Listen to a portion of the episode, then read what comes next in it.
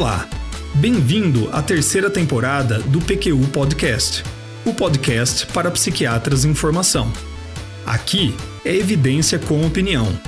Eu sou Vinícius Guapo e é uma satisfação tê-lo como ouvinte. Toxina botulínica para tratamento de depressão? Esse é um tópico que há muito tempo me intriga. Aproveitando a inauguração da nova sessão Leitura Crítica, feita pelo Luiz Alberto no episódio 62, resolvi selecionar um ensaio clínico sobre esse tópico. Nunca é demais lembrar que o PQ Podcast é uma iniciativa independente, sem patrocínios e sem conflitos de interesse. Nosso objetivo é oferecer semanalmente evidências e opiniões que possam ser úteis a você, psiquiatra em formação. Gostou? Compartilhe com seus colegas. Ó, um aviso logo de início. Esse não é um estudo que busca estabelecer condutas clínicas, ao menos de imediato.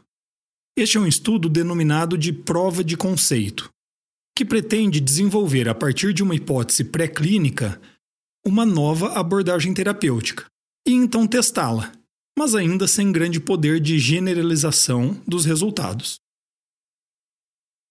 A seleção deste artigo, em meio a outros que, que tratam ali do mesmo tema, não foi feita de maneira sistematizada.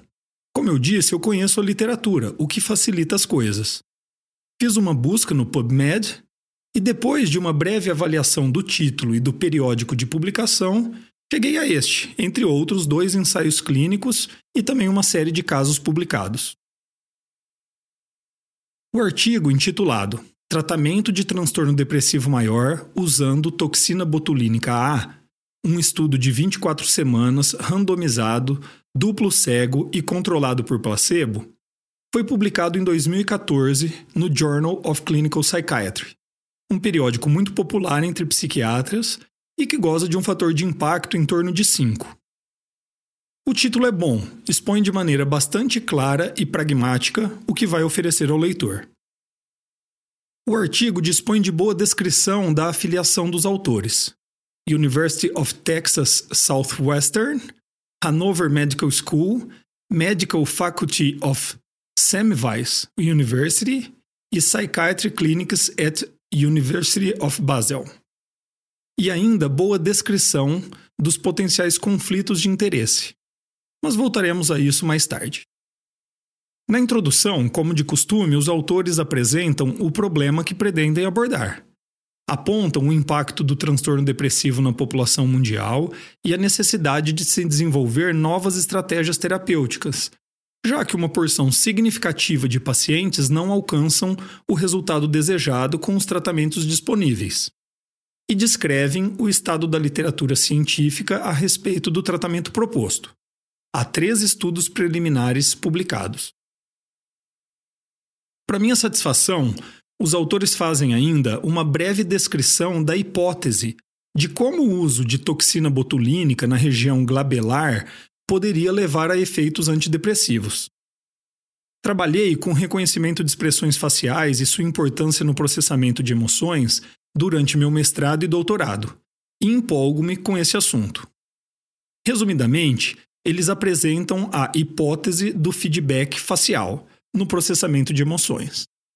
Essa hipótese sugere que a produção de uma expressão facial, mesmo que muito sutil e rapidamente, modula a percepção emocional do próprio sujeito.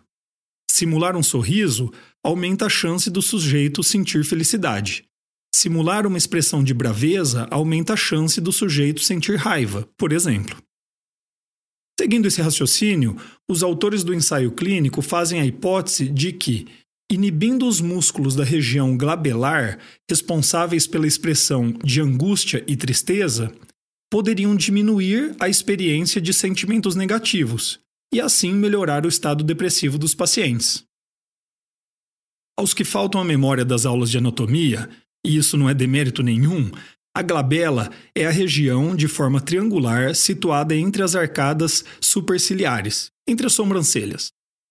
Para abordar esta hipótese, como o título já adiantou, os autores conduziram um ensaio clínico randomizado, controlado por placebo, duplo cego e com duração de 24 semanas. Na introdução, descobri ainda que contaram com uma amostra de 30 pacientes e que utilizaram um desenho experimental do tipo cruzado. O estudo mostrou redução dos sintomas depressivos, estatisticamente significativa naqueles que receberam toxina botulínica quando comparados àqueles que receberam placebo.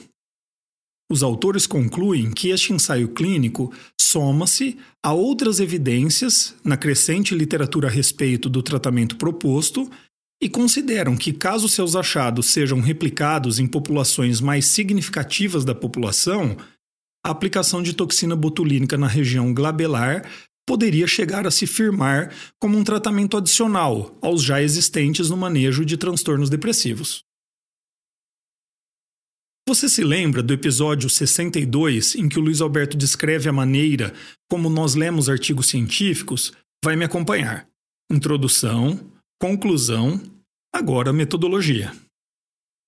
O estudo foi previamente e devidamente registrado no clinicaltrials.gov, medida indispensável para qualquer ensaio clínico hoje em dia. O poder da amostra foi calculado levando-se em conta uma mudança de 3 pontos na escala de Hamilton, com desvio padrão de 4 pontos, e apontou um N de 28 pacientes necessários para alcançar significância estatística. O recrutamento ocorreu em ambulatório psiquiátrico e em unidades de atenção primária à saúde. Foram incluídos pacientes de 18 a 65 anos, com história clínica de transtorno depressivo maior por ao menos seis meses, segundo os critérios do DSM-4. Esse diagnóstico foi então confirmado por psiquiatra treinado na aplicação de entrevista estruturada baseada nos mesmos critérios.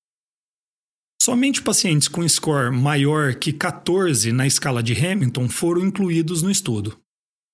Os pacientes foram também avaliados quanto à intensidade das rugas na região glabelar durante enrugamento voluntário. E apenas os pacientes com intensidade moderada ou alta, em uma escala validada para esse tipo de mensuração, foram incluídos no estudo. Os pacientes podiam estar recebendo tratamento farmacológico para depressão, desde que esse tratamento estivesse estável nos últimos 60 dias e que o paciente não usasse mais do que três medicações psicotrópicas. Critérios de exclusão pertinentes e comuns a estudos de efetividade de tratamento de antidepressivos foram utilizados e estão disponíveis para leitura no artigo original. Para referência, visite o www.pqpodcast.com.br. Um critério de exclusão me pareceu carente de objetividade e por esse motivo julgo problemático. Abre aspas aqui para os autores. Pacientes com potencial para ganhos secundários ou com significativa comorbidade de eixo 2, revelados à entrevista, foram excluídos. Isto inclui pacientes que eram muito envolvidos em tratamentos cosméticos, pacientes com um diagnóstico formal de eixo 2, ou pacientes com significativas dificuldades interpessoais na entrevista clínica. Fecha aspas. Eu entendo a preocupação dos autores, mas com um pouquinho mais de empenho, eles poderiam desenvolver um critério de exclusão melhor aqui, hein? A escala de Hamilton, com 21 itens para depressão, foi aplicada por psiquiatra treinado no momento da admissão dos pacientes no estudo. Nas visitas subsequentes, os pacientes preencheram um inventário de depressão de Beck para depressão e o PHQ-9, escalas essas de autoavaliação. O desfecho primário foi mudança na escala de depressão de Hamilton e desfechos secundários e terciários, mudanças no inventário de depressão de Beck e no PHQ-9, todos avaliados após seis semanas de injeção. A randomização foi feita por método simples e restrito, ou seja, a cada novo paciente o médico sorteava um cartão entre dois possíveis, nomeados placebo ou intervenção.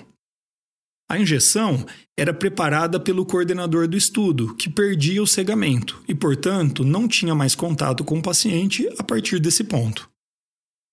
Uma qualidade desse estudo, a meu ver, é que em diversos momentos os autores tomaram decisões metodológicas baseados nas metodologias de estudos prévios. Apenas mudanças metodológicas justificáveis e que poderiam enriquecer a literatura foram aplicadas. como por exemplo o uso de um desenho experimental cruzado, nunca utilizado antes, mas útil. Isso demonstra, na minha opinião, um conhecimento da literatura e uma postura científica saudável para o desenvolvimento de um novo tratamento. A análise estatística foi conduzida com um modelo, modelo misto, a nova de duas vias, com análise de efeito aleatório para cada paciente. Este modelo é comumente usado em análise de estudo com desenho experimental cruzado. Um ponto importante: para análise comparativa de eficácia, três grupos foram utilizados. 1. Um, pacientes que receberam placebo na primeira semana do estudo, então, o grupo placebo precoce. 2. Pacientes que receberam intervenção na primeira semana, esse seria o grupo intervenção precoce. E 3. Pacientes que receberam intervenção a partir da semana de cruzamento, que seria a semana número, número 12, esse seria o grupo chamado intervenção tardia. Já o grupo que recebeu placebo a partir da semana de cruzamento, o grupo placebo tardio, não foi incluído nesta análise. Isso porque havia grande risco de a toxina botulínica ainda estar ativa na musculatura e assim carregar o efeito é, da primeira para a segunda parte do ensaio clínico. Este é um problema frequente em estudos com desenho cruzado e foi adequadamente manejado pelos pesquisadores, na minha opinião.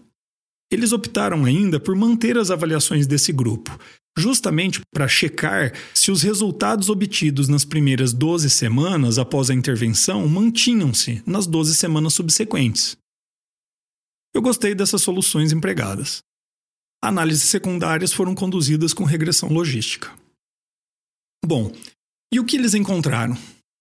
Em todas as medidas de avaliação, todos os grupos estudados, inclusive o grupo placebo precoce, mostraram um efeito de queda significativa da sintomatologia depressiva nas três primeiras semanas de estudo.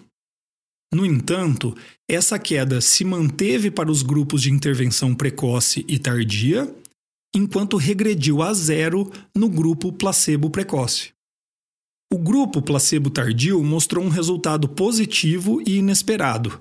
Os efeitos antidepressivos da intervenção precoce mantiveram-se observáveis mesmo após 24 semanas após a aplicação.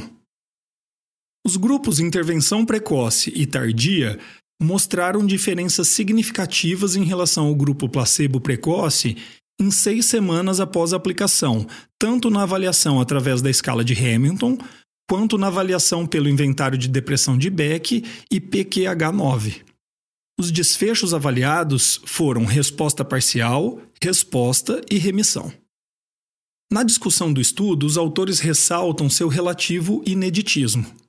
É apenas o terceiro ensaio clínico publicado, além de ser aquele que acompanhou a melhora dos pacientes por mais tempo, e o único com um desenho experimental cruzado.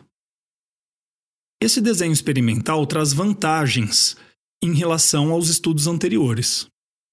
Os autores acertadamente argumentam que o fato de os pacientes que iniciam o ensaio clínico com placebo melhorarem apenas após entrarem no braço de intervenção, em grande medida neutraliza o impacto de variáveis de seleção que poderiam influenciar nos resultados, e indica uma relação causal entre o tratamento com toxina botulínica e a melhora clínica. Por outro lado, um reconhecido problema de estudos com desenho experimental cruzado é o risco de que o efeito da intervenção seja carregado para o braço placebo tardio do ensaio clínico. Neste caso, esse risco é particularmente relevante, já que os autores apontam que os efeitos das injeções com toxina botulínica duram em média 12 a 16 semanas. O problema foi reconhecido e a abordagem foi não incluir na análise comparativa de eficácia os pacientes que utilizaram placebo a partir da semana de cruzamento, aquele chamado grupo placebo tardio. Limitações do estudo foram enfatizadas na discussão e soluções propostas para novos estudos. Problema de difícil solução é tentar garantir o cegamento dos pacientes, já que os efeitos cosméticos, assim como a percepção na alteração da mobilidade facial é difícil de ser mascarada. Os autores reconhecem que o efeito placebo encontrado foi menor do que o esperado em ensaios clínicos com antidepressivos. possivelmente por causa desse problema de cegamento. A solução proposta é utilizar, além das aplicações em região glabelar, aplicações em regiões não relacionadas à hipótese que está sendo testada. Mas essa solução não me parece ser suficiente para eliminar esse problema por completo. Uma outra questão é o cegamento dos avaliadores, que podem perceber o resultado cosmético quando estão frente aos pacientes. Os pesquisadores tentaram minimizar esse problema de duas maneiras. Um, os pacientes usaram uma touca cirúrgica que cobria toda a testa durante a avaliação e, portanto, também a região glabelar. E dois, foram utilizadas duas escalas para avaliação de sintomas depressivos. Uma aplicada por um avaliador, a Hamilton, e outra respondida pelo próprio paciente, a Beck. O resultado encontrado na escala de Hamilton foi ligeiramente superior àquela encontrada com a escala de Beck. E apesar de essa, essa diferença não se mostrar estatisticamente significante, os autores sugeriram que novos ensaios considerem uma cobertura da face mais ampla além também de utilizar avaliadores que não saibam qual intervenção está sendo testada. Uma boa estratégia para testar o cegamento e que não foi utilizada nesse estudo é pedir aos pacientes e avaliadores para julgarem em que braço do estudo eles pensam se encontrar. Um estudo anterior a este, conduzido por Finzi e Rosenthal, utilizou dessa estratégia, e o resultado foi que perto de 50% dos pacientes e mais de 70% dos avaliadores julgaram corretamente o braço que estavam alocados. Outra limitação do estudo apontada pelos seus autores foi a respeito da amostra. Trabalharam com uma amostra pequena. Além disso, 93% dos pacientes eram mulheres. E ainda, só foram incluídos pacientes com rugas em região glabelar de gravidade moderada a intensa. A generalização de resultados fica praticamente impossível diante dessas características da amostra. Vale registrar que o resumo está muito bem escrito, conciso e com informações importantes, como deve ser. Além disso, eu disse que voltaria à questão dos conflitos de interesse, que também se encontram bem escritos. Considero que este conhecimento seja importante para o seu julgamento dos resultados aqui mostrados. A doutora Majid, primeira autora do artigo, recebeu financiamento de um instituto não govern governamental e sem fins lucrativos, o Brain and Behavior Institute. A doutora Majid, assim como o Dr. Heschenberg, coautor e marido dela, tornaram-se consultores da empresa Allegan detentora de uma conhecida marca de toxina botulínica A no mercado mundial. Isso aconteceu após a finalização do estudo, mas ainda assim considera um potencial conflito de interesse, e foi muito bom que eles o tenham explicitado. Os episódios da nova sessão do PQ Podcast, o Leitura Crítica, pretendem contribuir com o hábito cotidiano e necessário a um psiquiatra de ler artigos científicos. É por esse motivo que nesses episódios focaremos muito mais as características, sejam positivas ou negativas, do artigo em si, sua metodologia, sua escrita, sua discussão, do que na aplicabilidade de seus resultados na prática clínica. Um alerta ainda, caro ouvinte. Uma leitura crítica nunca se dá por encerrada. A cada nova reflexão, ela se atualiza. Fiz meu trabalho por hoje, o resto é com você. Um abraço. Acesse nossa página no Facebook.